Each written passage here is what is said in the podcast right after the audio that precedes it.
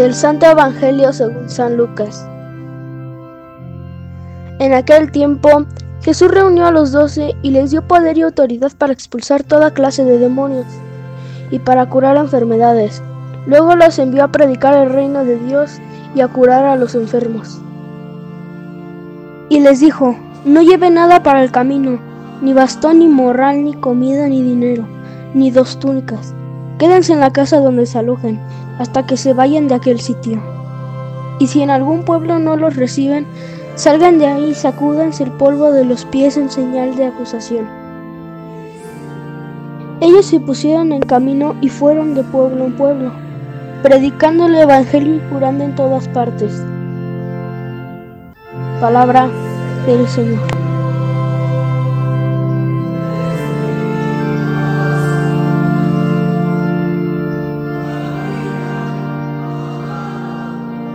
Buenos días hermanos en Cristo Jesús.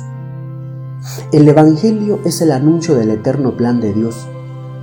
El Evangelio es curación, liberación y salvación.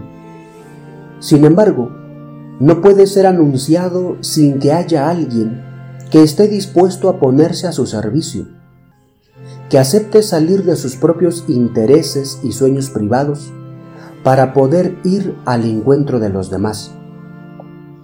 El texto que hemos escuchado nos muestra la disponibilidad de los doce, mostrándonos dos puntos esenciales. El primero es la autoridad con la que Jesús inviste a sus apóstoles. Ellos tienen que hacer lo que han visto y anunciar lo que han oído del mismo Jesús, predicar el reino de Dios. El segundo punto trata sobre el estilo de vida que debe tener el enviado, desde el equipaje o cosas materiales que debe llevar, hasta el comportamiento que debe tener ante aquellos a quienes han sido enviados. Queridos hermanos, nos hemos olvidado de que somos misioneros, predicadores del reino de Dios, y solo nos acercamos a Dios pidiéndole dinero, salud, que nos vaya bien en el amor o en muchas otras cosas. O nos acercamos a Él para quejarnos o protestar de lo mal que está el mundo. En una ocasión, un hombre brasileño llamado Pedro Bloch le preguntó a un niño, ¿rezas a Dios? Y el niño respondió, sí, cada noche. A lo que Pedro le vuelve a preguntar, ¿Y qué le pides? Nada, respondió el niño. Solo le pregunto si le puedo ayudar en algo. Ante este pequeño diálogo, podríamos preguntarnos, ¿qué va a necesitar Dios el Omnipotente? O en todo caso, ¿qué puede tener un niño o una persona para dar a Dios?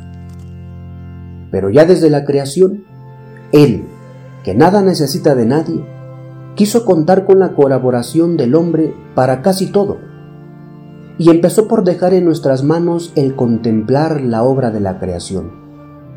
Por eso, es desconcertante ver cómo la mayoría de los que creemos en Dios, en vez de alegrarnos de poder colaborar en la obra de Dios, nos quedamos mirando hacia el cielo para pedirle que venga a resolver personalmente lo que es tarea nuestra mejorar y arreglar. Si la mayoría de las veces en que rezamos lo hiciéramos no para pedir cosas para nosotros, sino para poder echarle una mano a Dios en el arreglo de los problemas de este mundo, tendríamos una tierra mucho más humana, sensible a las necesidades y desgracias de los demás, que nos permita, como dice el Evangelio, a ponernos en camino y acercarnos al necesitado, al que sufre, al que se siente solo, y curar el sufrimiento, la soledad, la indiferencia y todas esas enfermedades que nos hacen desilusionarnos de la vida.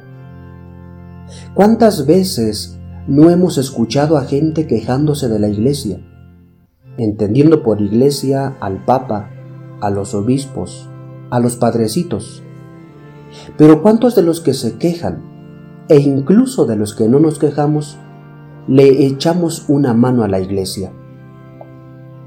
Es muy cierto que la solución ante tanto sufrimiento y desigualdad no es ir a Dios y rogarle que venga a arreglar aquello mismo que quizá nosotros hemos descompuesto. Lo mejor será preguntarnos, ¿de qué manera podemos ayudar a Dios así como lo hacen los doce? Porque con su omnipotencia y nuestra debilidad juntas, hay más que suficiente para poder predicar el reino de Dios y ayudar a los demás en sus necesidades. Pidamos a Dios que nos colme con su Espíritu Santo, para que nuestro corazón tenga el deseo de anunciar el Evangelio que anunciaron los apóstoles con tanta alegría y libres de preocupaciones. Como iglesia, confiemos en el poder de nuestro Señor Jesucristo. Que así sea.